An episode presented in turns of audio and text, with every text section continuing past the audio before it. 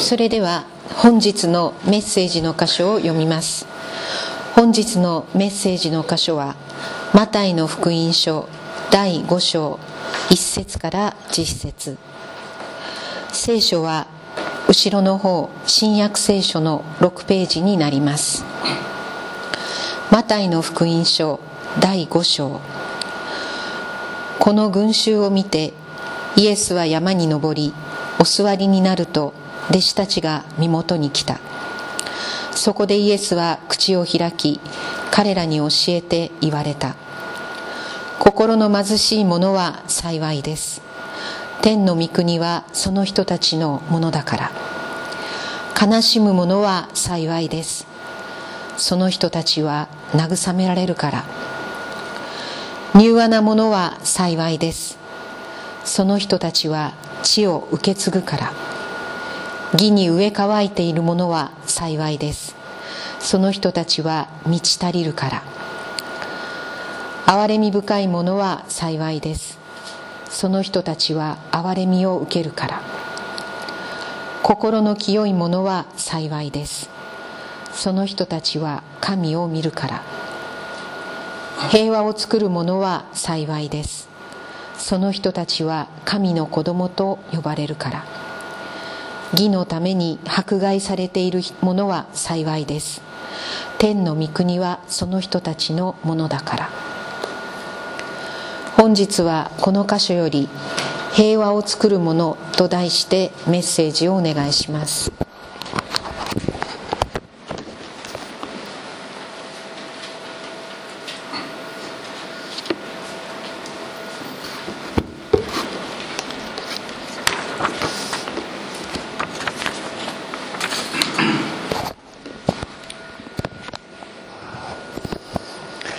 イエス様がお語りになった8つの祝福について今一つずつ学んでいます。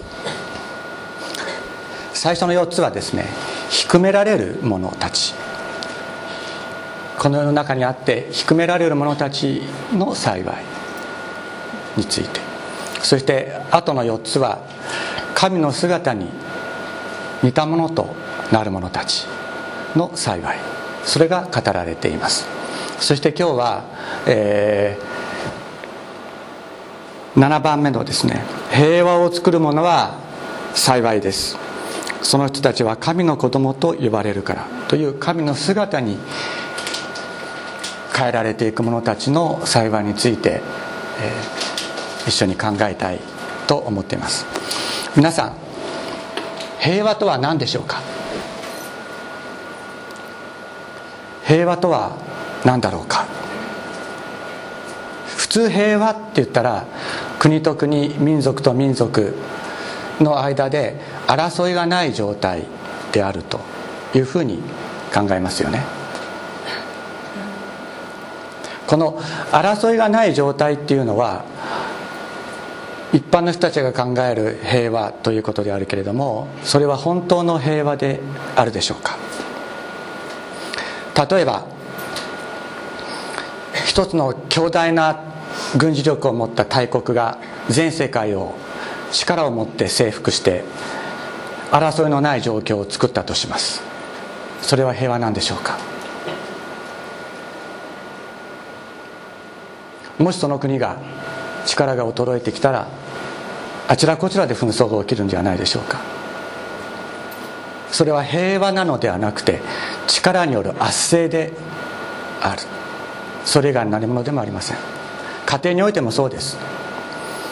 父親がですね暴力的な権威を持ってですねあの争いがない状況を家庭の中で作り出している。ということがあった時にそれは本当の平和でありましょうか。実はですね私はあの割とあの父親が父親というか課長課長があの治める家を治めるっていうことをあのそれがいいことだっていうそういう考え方があった、えー、キリスト教団で育ちました。だからあの家の中ではみんな俺の言うことを聞かなきゃいけないと思ってたんです。でその時家内はつらかったと思います。子供たちはつらかったと思います。で私はその後ですね神様に導かれてそうであってはならないということを教えられました。特に妻自分の妻がすること考えることなすことそれについて「お前は一言も口を出すな」と神様に言われた。でなぜかって言ったらお前の妻はお前のものではない。私のものだ。私が祝福して私が導いている。お前は口を出すな。と教えられた。そしてもしお前がこれに従わないならば私がお前に立ち向かうとまで神様私におっしゃったんですね。でそれは私がオーストラリアから帰ってきてすぐのことですから二十数年前のことでした。私は少しずつ少しずつ家庭の中に平和がある家庭の中に平和を作っていくということはどういうことなのかということをそのことがきっかけとなって学ぶことになりました。今うちの私たちの家庭はとっても素晴らしいですよ。本当に。本当に素晴らしいと思います。まあ、この間もちょっとお話ししたんですけどあのこの3年ぐらいの間にですね私の妻は足の骨を2回折りました。でまあ帰ってきて一緒に、まあ、毎晩一緒に祈るんですけども今日も一日神様守ってくださってありがとうございました。祈る。その時にあ本当に素晴らしいな。ありがたいことだな。人の目には災難と映るようなことが自分の身に降りかかった時に神様今日一日私たちをお守りくださったことを感謝いたしますと祈れる。そういう過程が与えられているということはなんと素晴らしいことだろうか。家の中に平和があるということはなんと素晴らしいことだろうかと。神様に本当に私は感謝しました。でなぜこういうことが可能なのか。それは私たち一人一人と神様との間に平和があるからなんです。神様との間に平和がなければこういうことは起こりえない。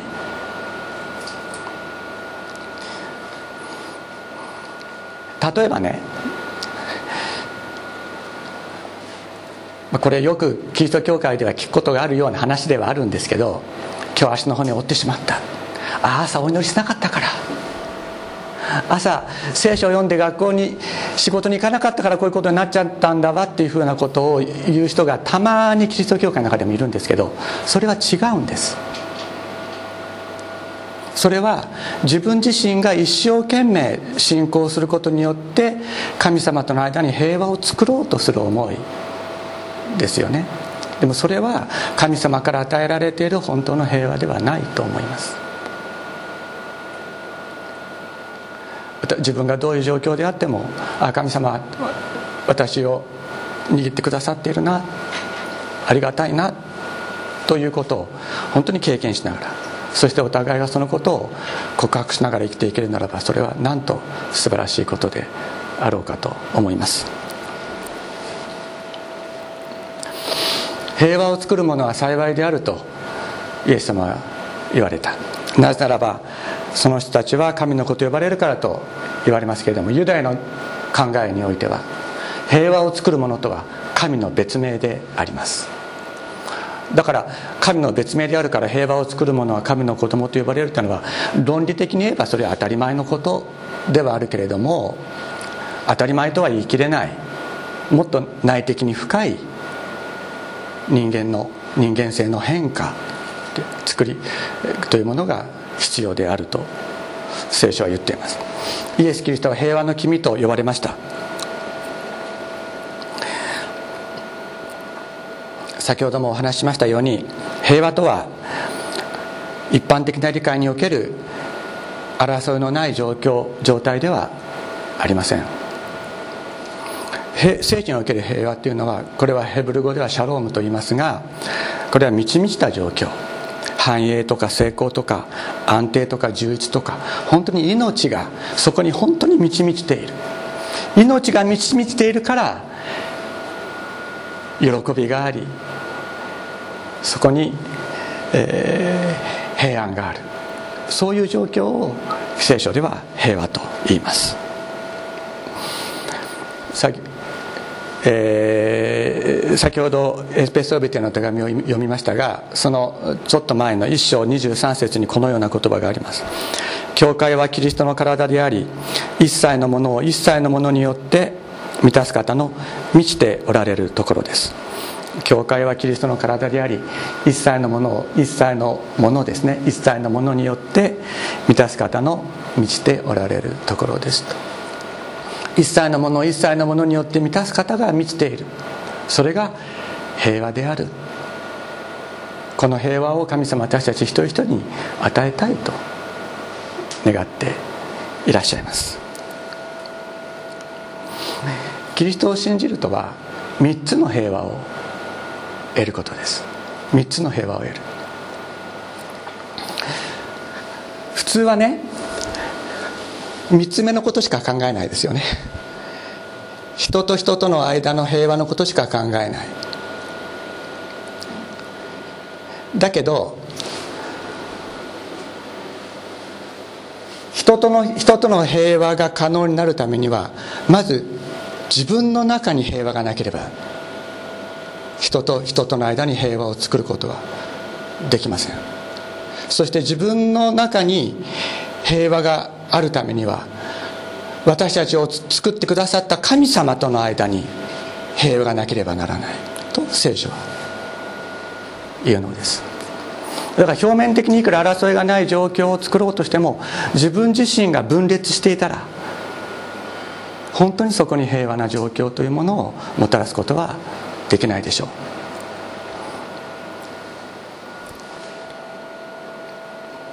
う。うん。神様はですね。聖書はまずそのでは神との平和とはどのようにして作られ与えられるのかということについて、まあ、このように言っています。コロサイ人への手紙ですがその十字架の血によって平和を作りこれ主語はキリストです。イエス・キリストです。イエス・キリストはその十字架の血によって平和を作りえー、巫女によって万物をご自分とあごめんなさい主語は神様です。失礼しました。主語は神様ですね。神様はその十字架の血によって平和を作り巫女によって万物をご自分と和解させてくださったからです。地にあって地にあるものも天にあるものもただ巫女によって和解させてくださった。普通どうですか？血が流されるところには平和がないですよね。血が流されるところには平和はない。血が流されることによってそそこに争いが生じる。対立が生じる。対立が深刻になるというのが血が流されるということです。ところがイエス・キリストというお方は不思議な方です。この方は自分の血を流すことによって十字架に死ぬことによって平和を作った。というのです。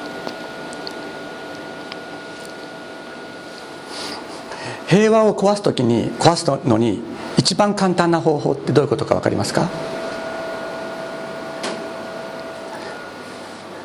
自分の家庭の中で平和を壊そうと思って一番簡単な方法っていうのは私が正しいって言えばいいんです。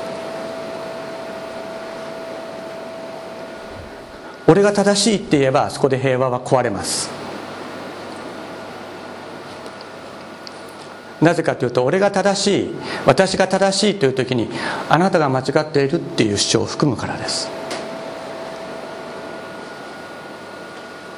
お互いに私が正しいって言ってたら必ず戦いが生じます。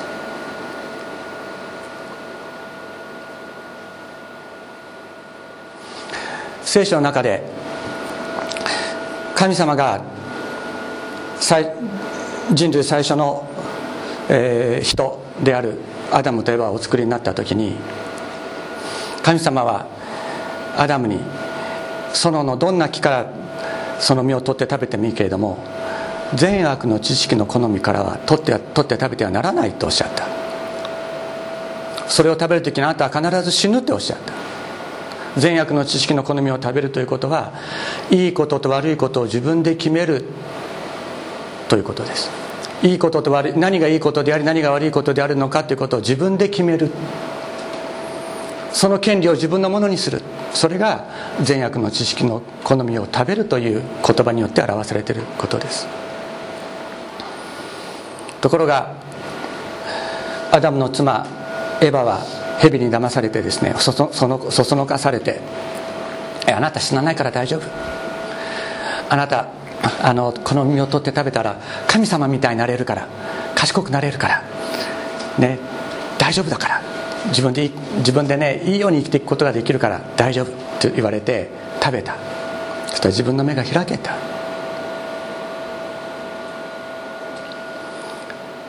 自分が罪深いものだったということを知ったということです。自分の夫にも「あなたこれ美味しいから食べなさいよ」って食べさせた。でアダムは神様からダメだって言われたのに妻に「あなたも食べなさいよ」って言われて食べた。そしたら自分たちが裸であることを知った。神様がアダムとエバと話し合うためにですね安息日ですね。7日目ですから。アダムとエバと語り合うためにやってこられた時彼らは身を隠した。神様おっしゃいました。人やあなたはどこにいるのか。アダムは答えるんですね。私はあなたが歩いてこられる音を聞きあなたの声を聞きそして自分が裸であったので恐れて身を隠しました。神様おっしゃいました。誰があなたが裸であることを知らせたのか。そうするとですねアダムは何て言った言ったと思いますか？すいませんでしたって一言も言わないんですよ。神様に向かって。神様がダメだっておっしゃったことをやったのにすいませんでしたってアダムは一言も言わない。なんなんて言ったかって言ったらあなたが私のそばに置いたこの女が私にくれたから私は食べました。つまりあんたが悪い。神様あんたが悪い。あんたがこんな女を私のそばに置いたから私はこんなことになった。って言ったのがアダムだった。で神様はねお優しいんですね。神あアダムに向かって「何でお前は謝らないのか」っておっしゃらないんですね。エヴァに向かっておっしゃるんです。あなたは何ということをしたのかというとエヴァはですね「すいませんでした」ってやっぱり言わないんですよ。私は間違ってない。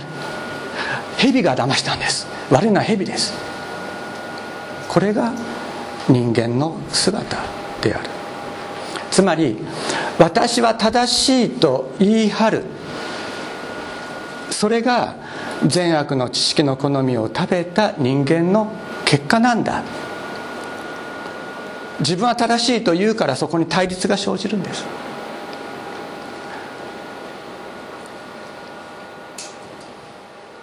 そして傷つけられた自分のことばっかり可愛い可愛いと思って傷つける人のことばっかり悪い悪いと思って生きていく。そこに平和はないわけですね。ところがイエス様が十字架にかかったということはどういうことだったかというとイエス様は一度も私は正しいとおっしゃらなかったんです。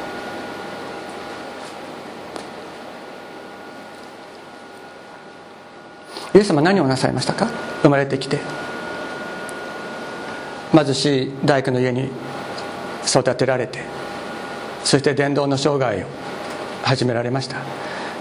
神様の恵みの言葉を語りそして病んでいる者たちを癒しこの世で蔑まれている者たち癒しめられている者たちの友となって彼らを生かしました。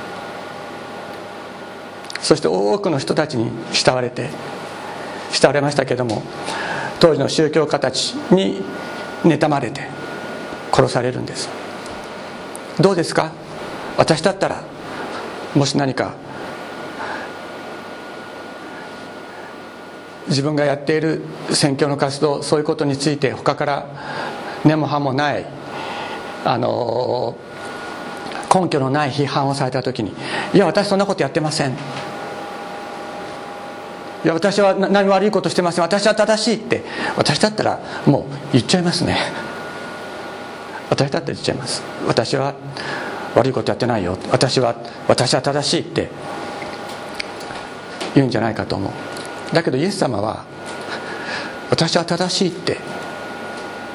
言わなかったんです。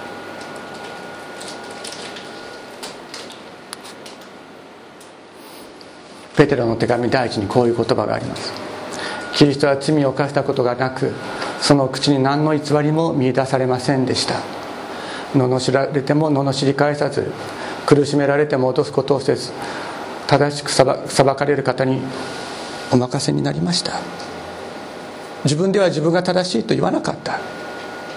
自分は何も悪いことしてないとはおっしゃらなかった。ただ正しく裁かれる方に全てをお任せになった。そして自分から十字架にかかって自分から十字架にかかって私たちの罪をその身に負われました。イエス・キリストが十字架にかかったのはなぜか。私は正しい本当は自分は悪いくせに私は正しいと言って主張してやまない私たち人間の罪それを全部背負って十字架にかかって神様の許しを請うてくださったのです。そして十字架に釘付けるご自分を十字架に釘付ける者たちのためにですね祈り続けてくださった。父を彼らをお許しください。彼らは自分が何をしているのか自分でわからないのです。と言って祈り続けてくださった。もうねサタンはイエス様に何もすることはできないです。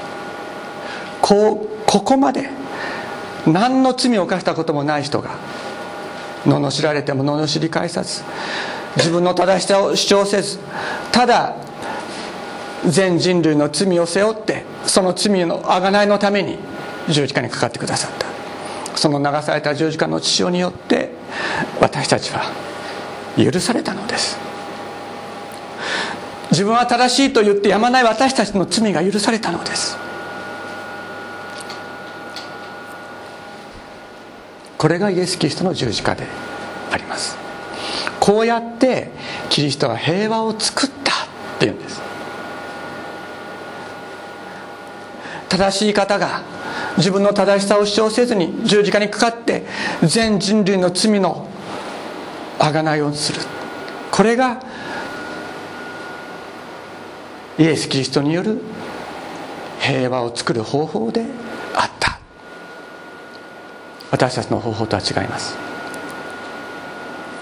私たちは人を押さえつければそこに平穏が生じるともたらされると思っているかもしれない。だけどイエス・キリストは全く逆であったのです。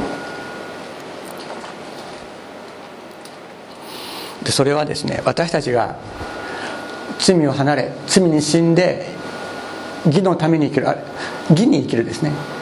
私たちが罪に死んで義に生きるためです。またキリストの打ち傷の家にあなた方は癒されたのだ。それは私たちが癒されるためだったっていうんです。私たちは自分の正しさを主張するがゆえに自分自身を傷つけている。また人を傷つけている。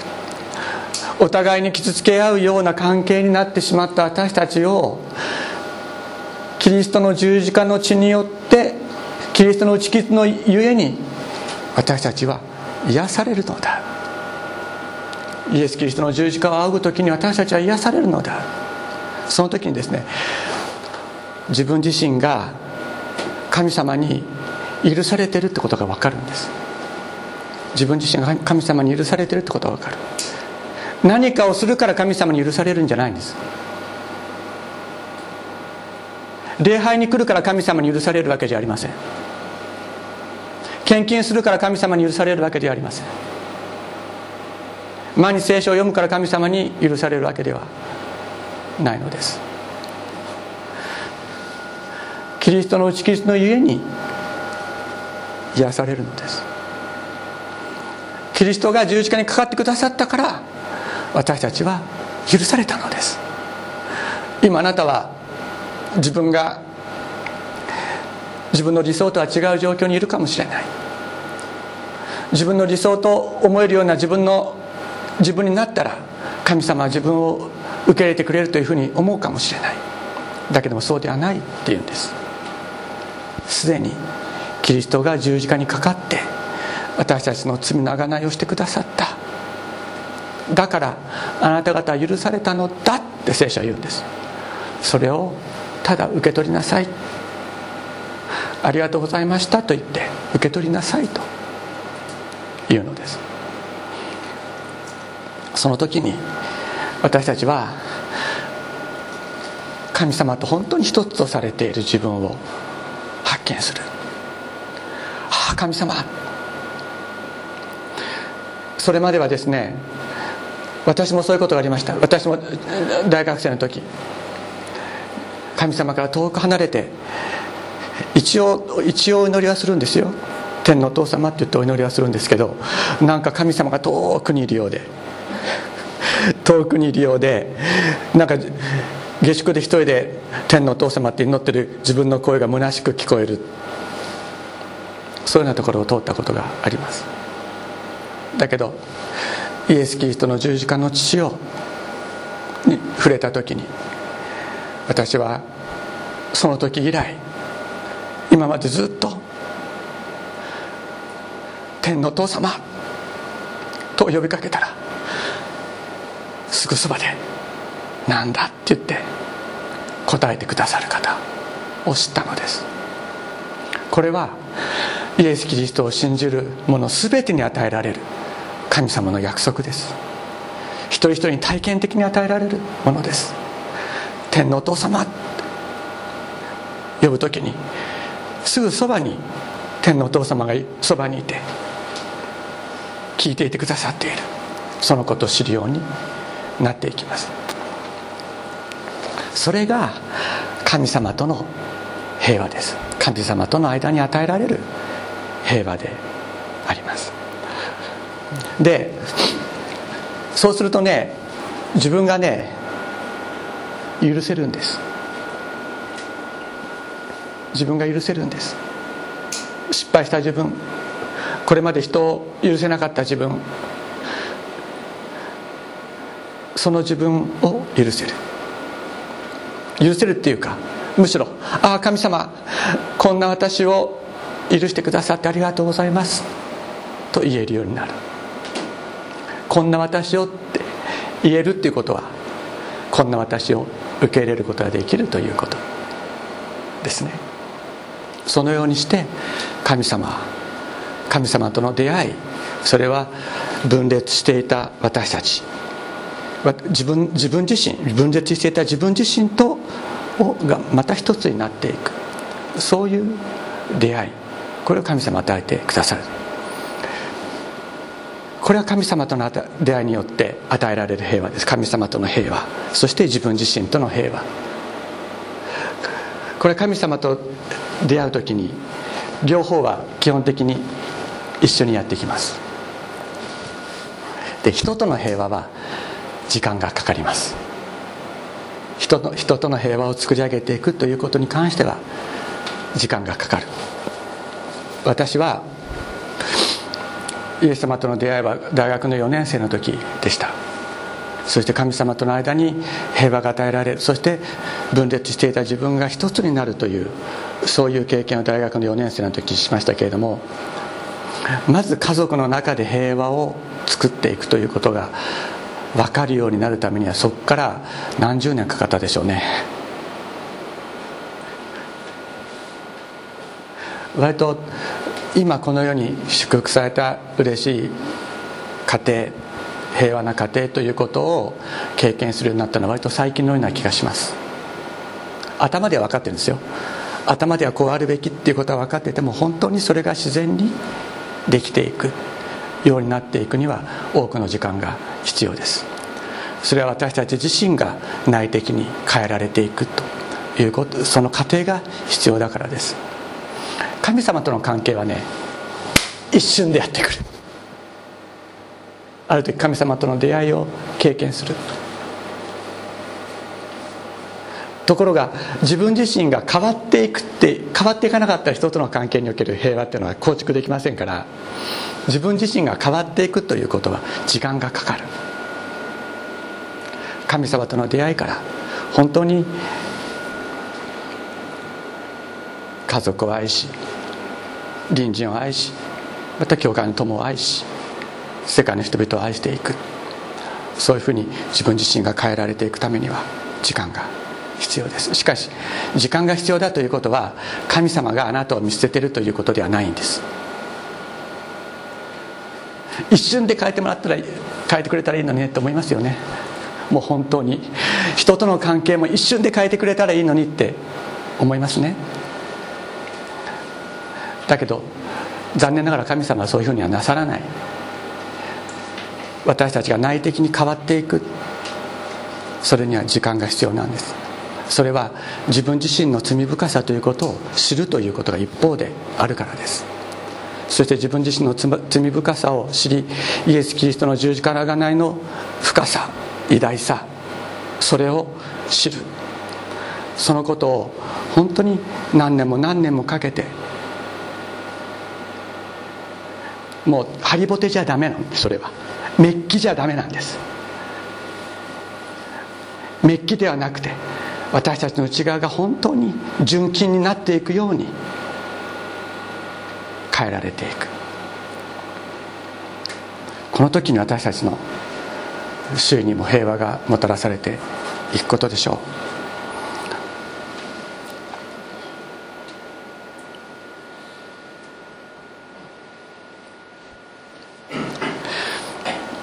ピリピリトの手紙の2章1節にこういう言葉がある。こういうわけですからもしキリストにあって励ましがあり愛の慰めがあり精霊の交わりがあり愛情と憐れみがあるなら私の喜びが満たされるようにあなた方一致を保ち同じ愛の心を持ち心を合わせ志を一つにしてください。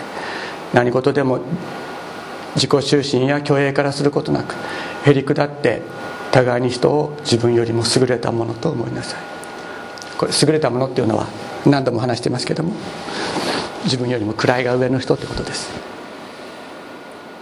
これも何度も言ってますけど私は私の妻を私の主であり私の王であるイエス・キリストが私にくださったイエス・キリストの王女様だと思っています。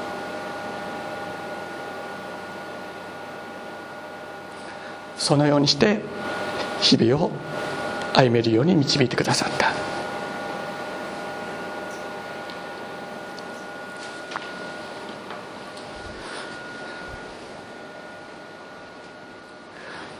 自分のことだけでなく他の人のことも顧みなさい。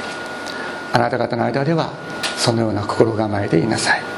それはキリストイエスのうちにも見られるものです。キリストは神の見姿であられる方なのに神の在り方を捨てることができないとは考えないでご自分を無にして使えるものの姿をとった。イエス・キリストは神のお姿であられたのに自らを低くしてご自分を無にして使えるものとなった。そして人間と同じようになられた。キリストは人としての性質を持って現れ自分を卑しくし死にまで従い実に十字架の死にまでも従われたのです。それゆえ神はキリストを高く上げて全ての名に勝る名を与えになりました。それはキリイエスの皆によって天にあるもの地にあるもの地の下にあるものの全てが膝をかがめ全ての口がイエス・キリストは主であると告白して父なる神が褒めたたえられるためだ。イエス・キリストは使えるものとなって私たちに仕えてくださった。あなた方も互いに使えなさい。自分の夫に自分の妻にまた自分の子供にも使いなさい。そしてこの教会の中でお互いがお互いに使いなさい。お互いがお互いのしもべとなりなさい。そのことによって平和がまずここに建てられていく。世の人は言うでしょう。世界が平和だったら日本も平和だろう。日本が平和だったらうちの地域も平和だろう。うちの地域が平和だったら自分の家庭も平和だろう。外に平和があれば自分の中に平和があるだろう。っていうふうに普通思う。聖書は逆です。まず神との間に平和を得よう。自分との間に平和を得よそしてそこで与えられる平和があなたの周囲において実現していく。それはお互いがお互いに仕える。というところから始まるのであります。お祈りをしましょう。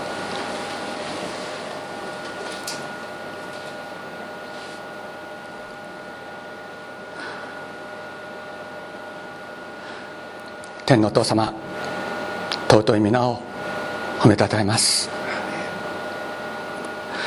今日もあなたが聖書の言葉を通して罪に傾く私たちの心を引き戻してくださいました。どうぞ主イエス様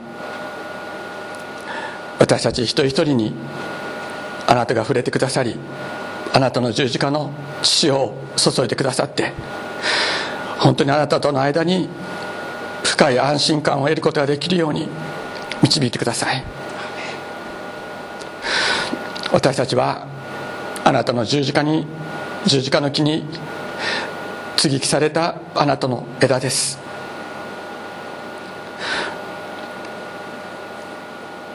どうぞ私たちも十字架に釘付けられたあなたと共にいることができるように私たちの心を開いてください。また天のお父様私たち一人一人がお互いに使い合うことができるように私たちの心の中の一人一人の心の分裂を癒しお互いを本当に慈しみ合い尊び合いお互いのしもべとなって仕えていくことができるように導いてください。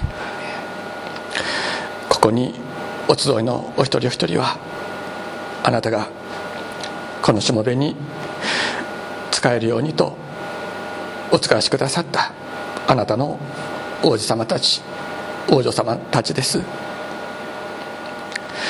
どうぞお一人お一人に仕えていくに値するものとこの岩本円の句がなることができるようにあなたのそのお心低いお心私にも分け与えてください。感謝して尊いイエス様のお名前によりお祈りいたします。アーメン。アーメン。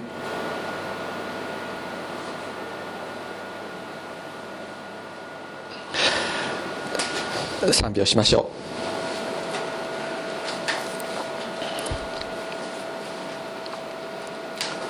イエス・キリストの十字架の死をに触れられる時に私たちは本当に神様の中に自分がいる神様がこんなものも受け入れてくださっている。愛してくださっているということが分かります。その時に分裂した自分自身が本当に一つになることができる。もちろん苦しみがそれでなくなるわけではありません。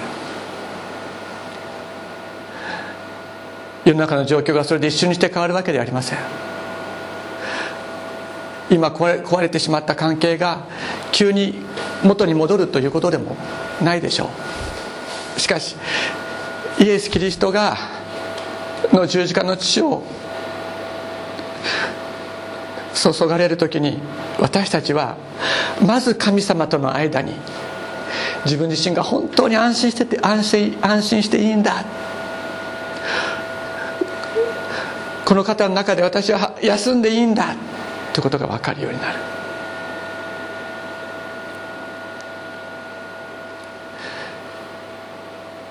人との関係の回復はその後に神様があなた自身を使って